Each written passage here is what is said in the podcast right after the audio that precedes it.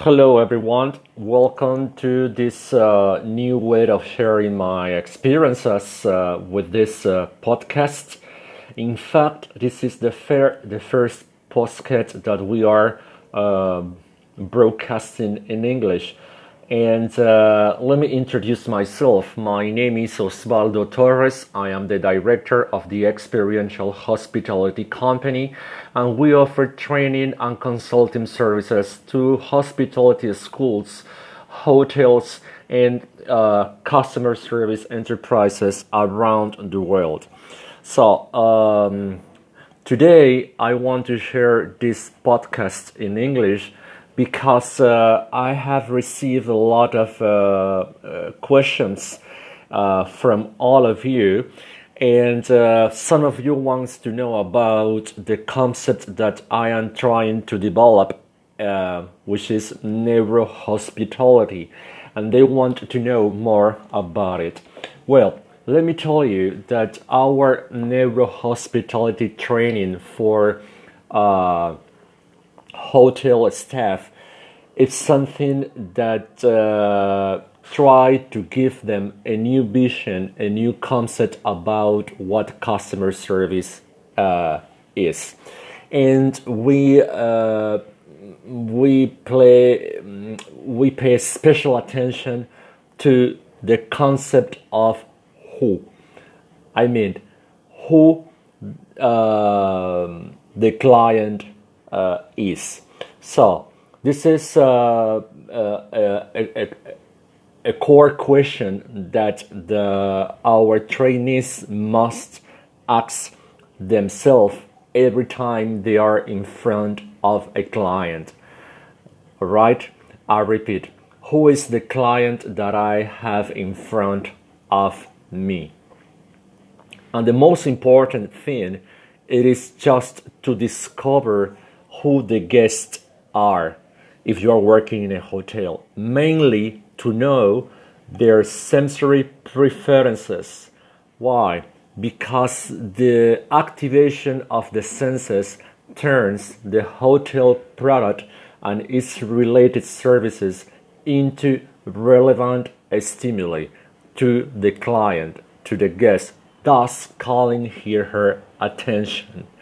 And it is something very important because this is exactly the moment in which the real product, what exists out of their mind in terms of hotel products and its associated services, become a real product. That is, it calls their attention, detects it, filters it, processes it, and assigns it a meaning and lastly a value. And this is the moment when the hotel product and its associated services start existing for the client once they are in his or her mind. So, this is one of the subjects that we pay special attention in our training in neuro hospitality.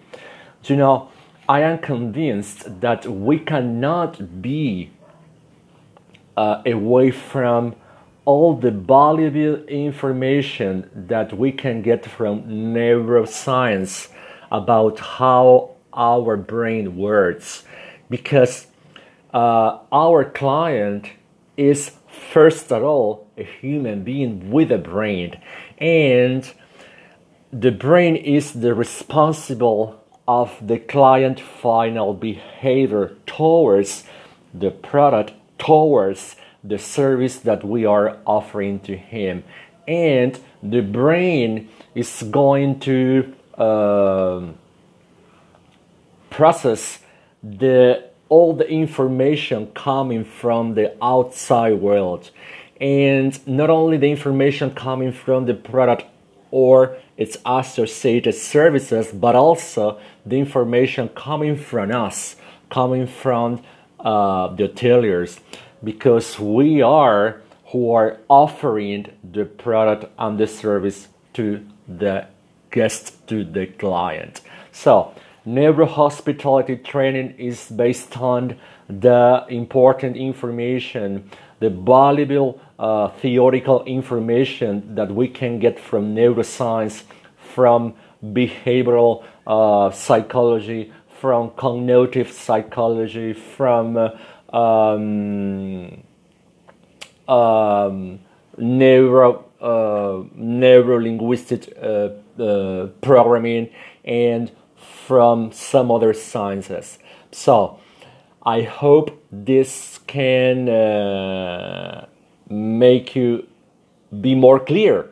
Okay, that can make you become uh, more clear about what neurohospitality is. And remember, if you are interested in um, in knowing more about this concept, or even if you are interested in just uh, having some training um, in neurohospitality, do not hesitate to contact us through our website at www.hotelguestexperience.com or through our email address at hotelps at gmail.com. And for us, it will be a real pleasure to share our experiences with all of you. Remember, my name is Osvaldo Torres, and I uh, wishing you all the very best. And I want to thank you for your attention, and we will be in contact on a new podcast. Goodbye. Thank you.